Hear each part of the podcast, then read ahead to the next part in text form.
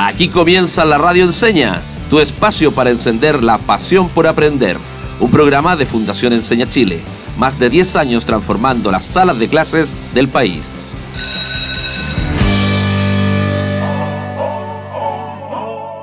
Hello, baby. How are you?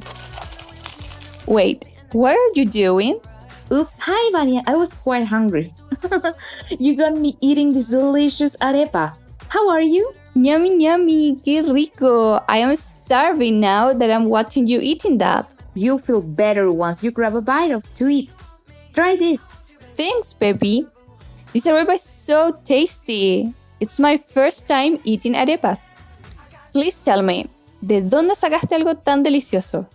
All right, all right. I have a friend. She's from Venezuela, and she was celebrating her mother's birthday today.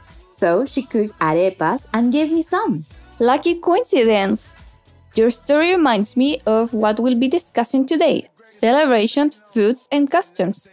Y con la introducción a la temática, no me queda más que decirles Welcome to a new episode of La Radio Enseña, where the adventure of learning a new language begins.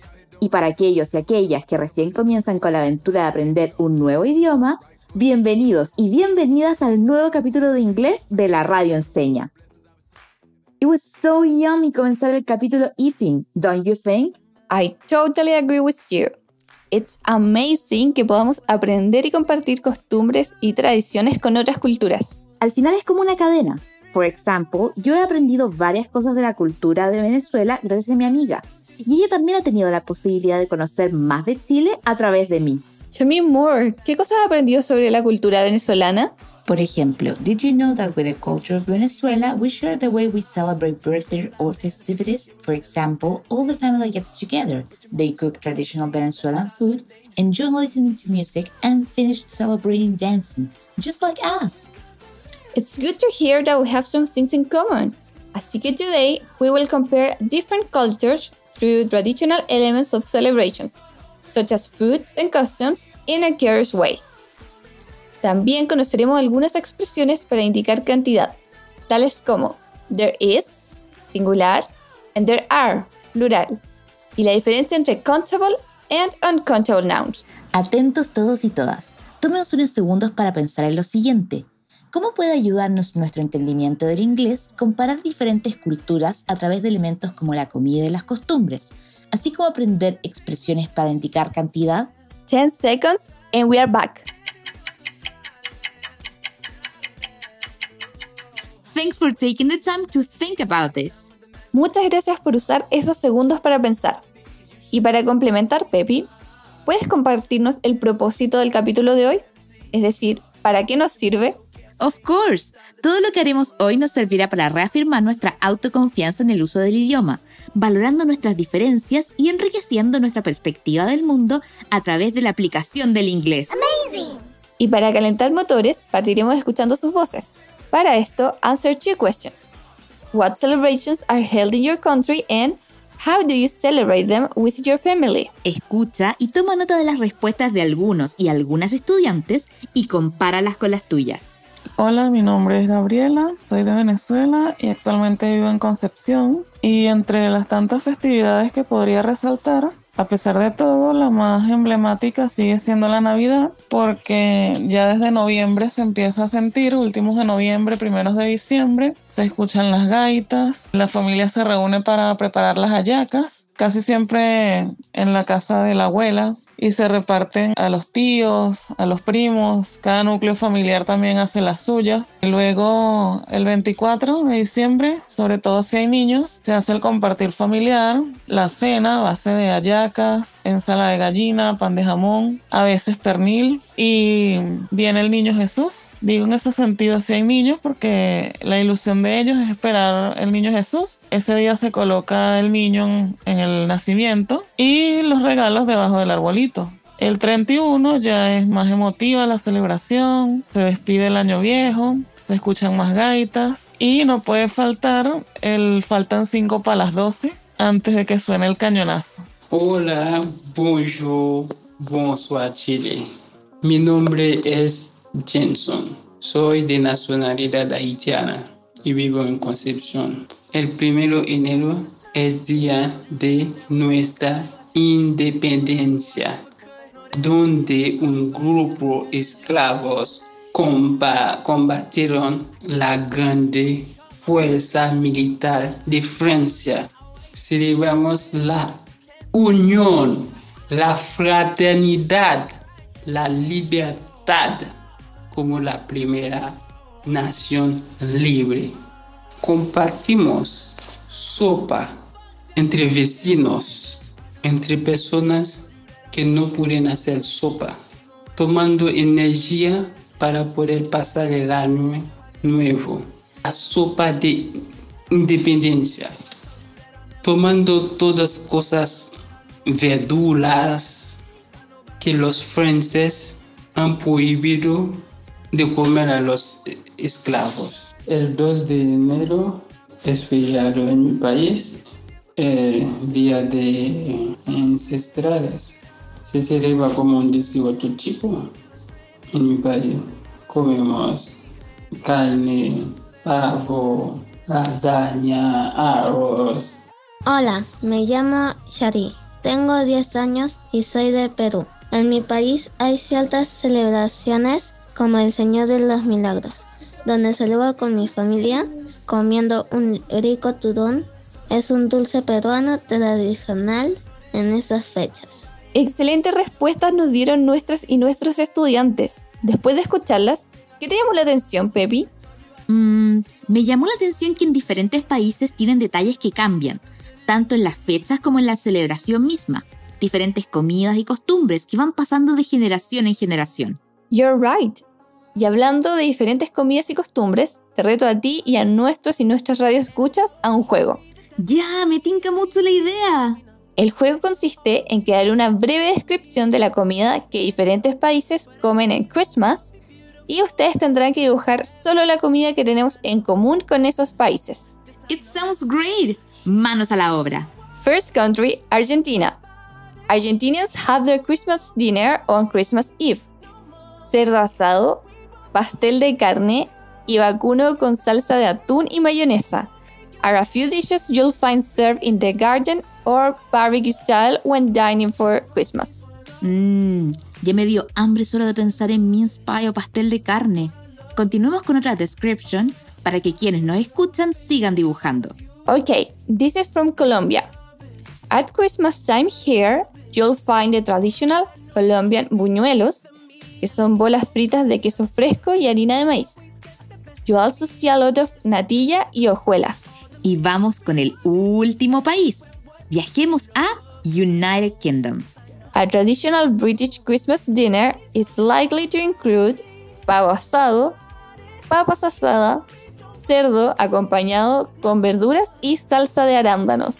¡Qué entretenida actividad! Estudiantes, ¿cuántos alimentos lograron dibujar? Lo importante es que nos demos cuenta que todas las similitudes o diferencias son lo que le dan diversidad a nuestra cultura y lo que nos hace únicos y únicas. Para poder continuar con nuestra siguiente sección, es necesario que identifiquemos unas frases muy útiles. Estas son there is y there are. Ivania, ¿cuál crees que será su diferencia? Yo sé que is se usa en singular, es decir, cuando hablo de una sola cosa, persona o lugar. Y are se usa cuando hablo en plural, o sea, cuando hablo de más de una persona, lugar o cosa. Pero no recuerdo qué significa there. Excellent. Yo te explico la palabra que falta. There significa hay. Ay, ¿de dolor? No, es hay como forma del verbo haber, es decir, es un hay de existencia de algo. Por ejemplo, there are many celebrations around the world. Entonces dijiste que hay muchas celebraciones alrededor del mundo. I catch up with you now. Ahora vamos a practicar estas diferencias y lo haremos buscando una foto de alguna de nuestras celebraciones familiares. Pidan una foto a sus papás o abuelos y abuelas y describámosla. I love it. Casi nunca reviso las fotos antiguas. This is going to be amazing. Yo empiezo. In my picture, there are 13 people around all the same age. There is food on a long table. There are garlands on the ceiling. There is a pile of A in the background, and there are seven girls wearing flower pattern dresses and an apron, and there are six boys wearing a waso suit. Which celebration is it? Déjame ver si entendí todo. Hay 13 personas y todos tienen como la misma edad. Hay una mesa larga, hay algo en el techo, pero no sé qué es. Y hay niñas con vestidos de flores y un delantal. Y niños vestidos de guaso. Así que debe ser una celebración del 18 de septiembre. You are right. Es una foto de mi primer 18 de septiembre cuando estaba en kinder. Ah, y las palabras que no conociste son A y garlands. A significa heno o paja y garlands la conocemos como guirnaldas. Amazing. He descubierto dos palabras nuevas, pero hay otra que desconozco. O sea, la conozco, pero no sé cuándo se usa. ¿Me podrías ayudar? Of course, my dear friend. Cuéntame cuáles son. Son a y an. No sé cuándo se ocupa una o la otra. What a good question. Esta diferencia está muy ligada a la audición y pronunciación de las palabras. Si el sonido inicial de una palabra es un sonido de vocal, se utiliza an. Por ejemplo, an apple, an apron. Entonces, a se usa cuando hay consonantes. Yes, you're right. Pero siempre tenemos que recordar que es el sonido de consonantes, como a pile of hay. Ay, es muy fácil. Pero, ¿habrá alguna excepción? En inglés siempre hay casos especiales. Clever observation. Hay palabras como uniform, university, unicorn, que se escriben con una vocal inicial, pero su sonido es el de una consonante. Por lo tanto, con ellas se utiliza A. Además, hay otras como X-ray o hour, que se escriben con una consonante inicial, pero que suenan como una vocal, y por lo tanto con ellas se utiliza an. Amazing. Ahora tendré que estar muy atenta a todos los sonidos. So now it's your turn. Busca una foto de alguna celebración que hayas vivido y empieza a describir lo que veas. Para hacer las oraciones, ocupa there is a o an o there are. Recuerda, there is is used in singular sentences, o sea, cuando tengamos solo una cosa. Y there are is used in plural sentences, cuando tenemos más de un objeto. Let's go! Cuando termines, busca a tus cercanos y descríbeles la foto. La idea es que adivinen qué celebración es la que describiste. Así no solo practicas pronunciación, sino también pasas un agradable tiempo con tus cercanos. Nosotras nos vamos a una breve pausa y ya volvemos.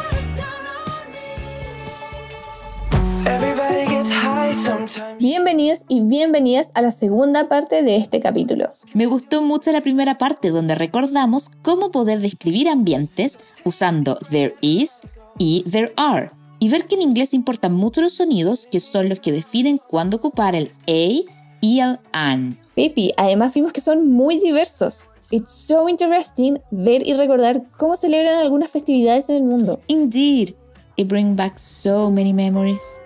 Pero se me viene una pregunta a la mente. ¿Cómo celebrarán, por ejemplo, el Año Nuevo en otros países o incluso en otras regiones de nuestro país? Porque compartir el mismo país no es sinónimo de que todos hagamos las mismas cosas. That's a really good question, Pepi. Let's find out. ¿Cómo podremos saberlo? Robbie nos ayudará. Como sabes, es muy habiloso y amistoso y tiene friends all around the world. Él nos trajo el día de hoy dos testimonios de estudiantes que quieren compartir cómo celebran el año nuevo en sus comunidades. ¿Te parece si los escuchamos? Sí, pero antes de que Robbie le ponga play al audio, recordémosle a nuestras y nuestros estudiantes que tomen su cuaderno y lápiz. Con esos elementos dibujarán dos círculos que se sobrepongan o que se unan entre sí. Wait, what? Keep calm and take a deep breath. Lo que les estoy pidiendo es que dibujen un diagrama de Venn. Es un tipo de organizador gráfico que se usa bastante en matemáticas para comprender las similitudes o diferencias de conjuntos de números. Ah, pero esta vez lo usaremos para encontrar similitudes y diferencias entre los testimonios que escuchemos, ¿cierto? Exactamente, Ivania. Donde los círculos se unen, anotaremos todas aquellas cosas en las que los testimonios que escuchamos se parecen, mientras que en las secciones de los círculos que están separadas, registraremos todo aquello que sea particular de cada forma de celebrar. Okidoki, now I'm following you. Llamemos a Robbie para que ponga el primer audio. A la cuenta de tres, todos y todas debemos decir Hello Robbie. Uno, dos, tres. Hello Robbie. Hey, my name is Yelanis. I live in Santiago, but I'm from Venezuela. When I was in my country, my family and I celebrate the New Year Eve on December 31st, like here in Chile. Also, we usually made a ragdoll with old glasses that represents the old year, and then we burned to erase the bad memory and to receive the new year with good spirit or new vibes. Also, we have a traditional dinner that it's hallacas, pan de jamón, and salad. Also, we just go outside after 12 or past the 12. We just go outside to hug our neighbors. Of course, now for the coronavirus, it's kind of difficult because we need to protect us. But to to breathe, for me, it's like here in Chile, we just share with our family, we have fun, and also make good wishes for the new year. Now, let's take some seconds to write down some of the ideas you listened to.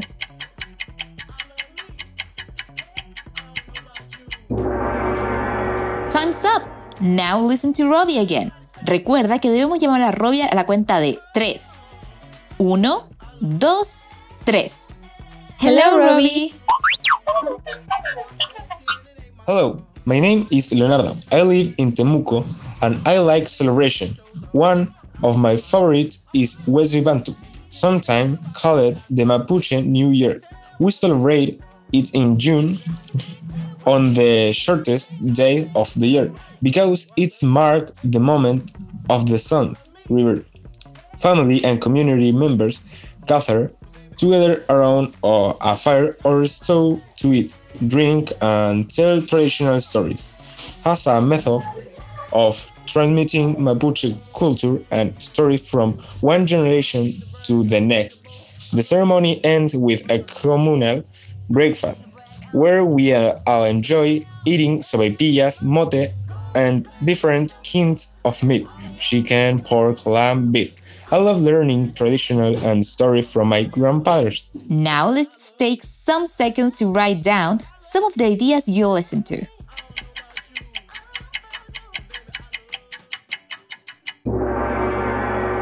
Robbie, you rock! Thanks for all your help. See you soon!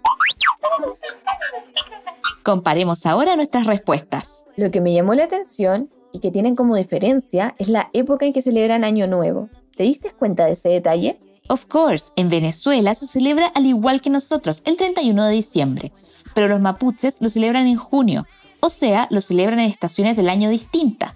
En Venezuela, en verano, y los mapuches llegando al invierno.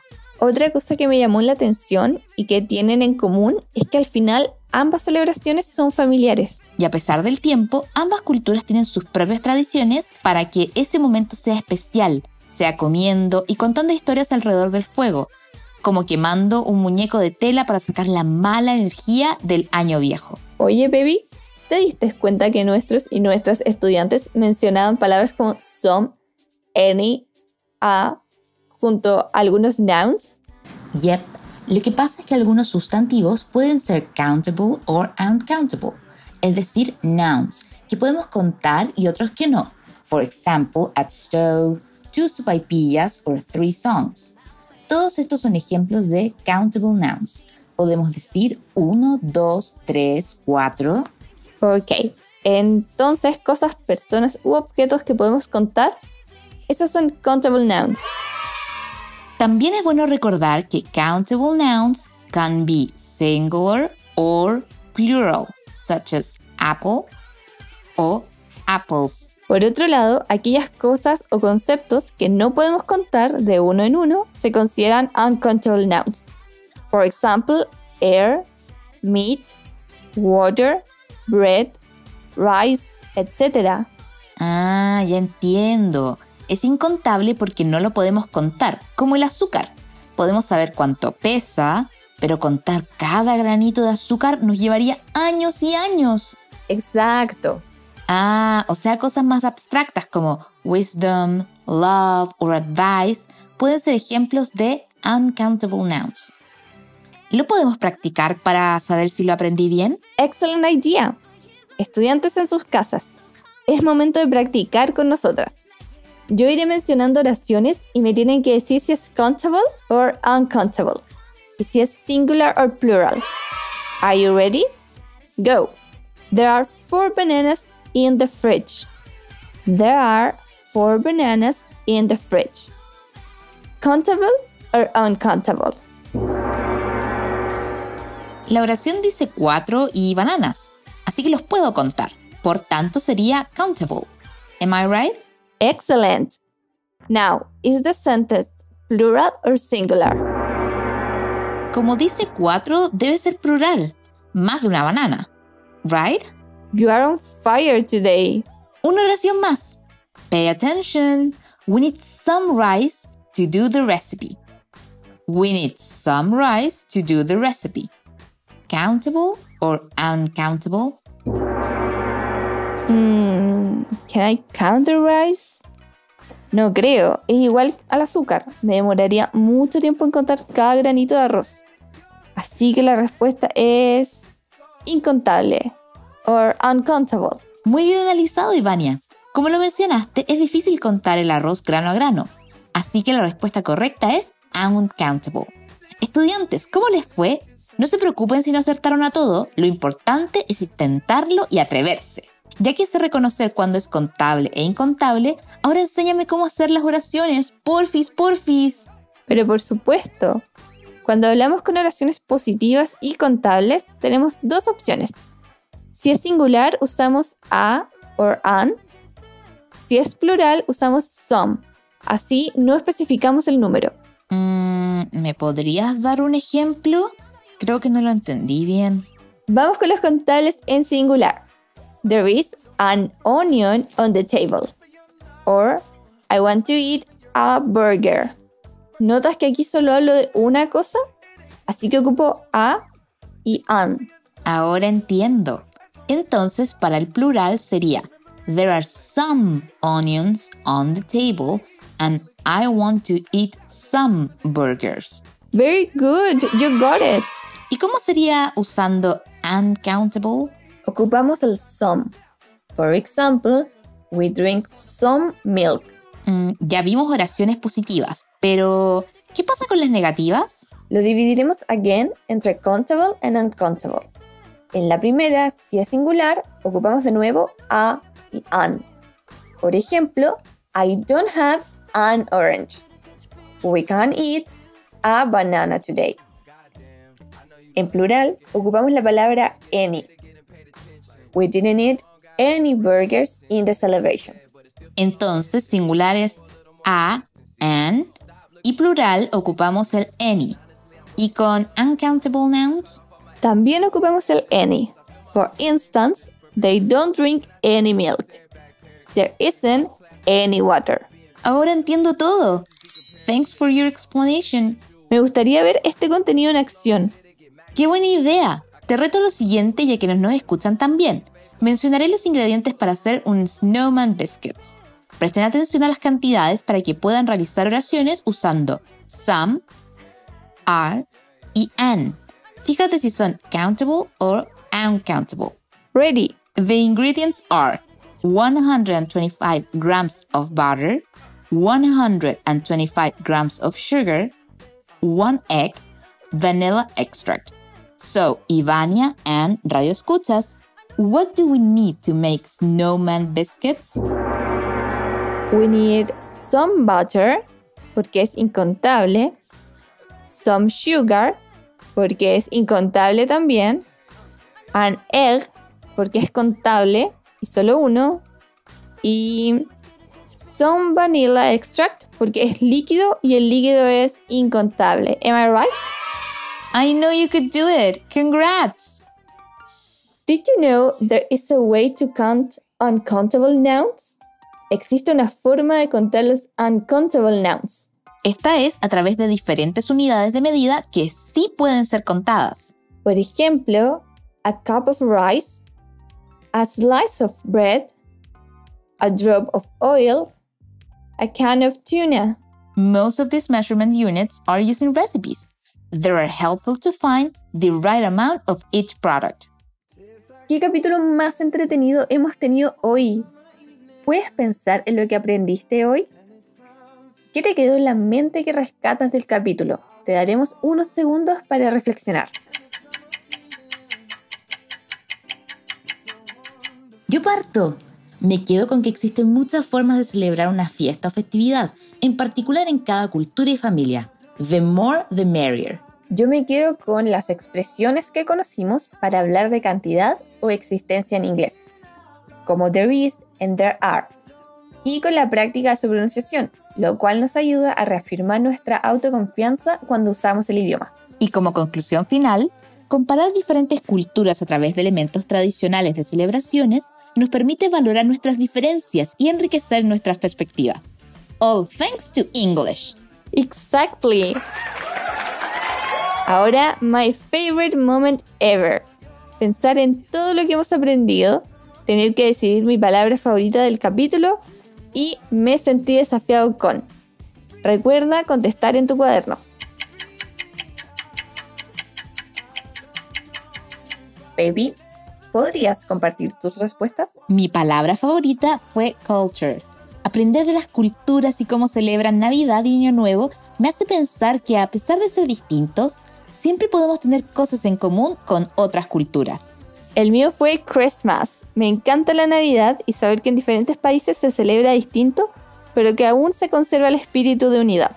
Sí, ¿y el momento en que te sentiste desafiada? El gran desafío para mí fue recordar el there is y el there are. Siempre se me confunden, pero con la explicación de hoy quedé ready. El mío igual. Siempre me confunden los contables e incontables. Pero cuando pase esto, no temas en pedir ayuda.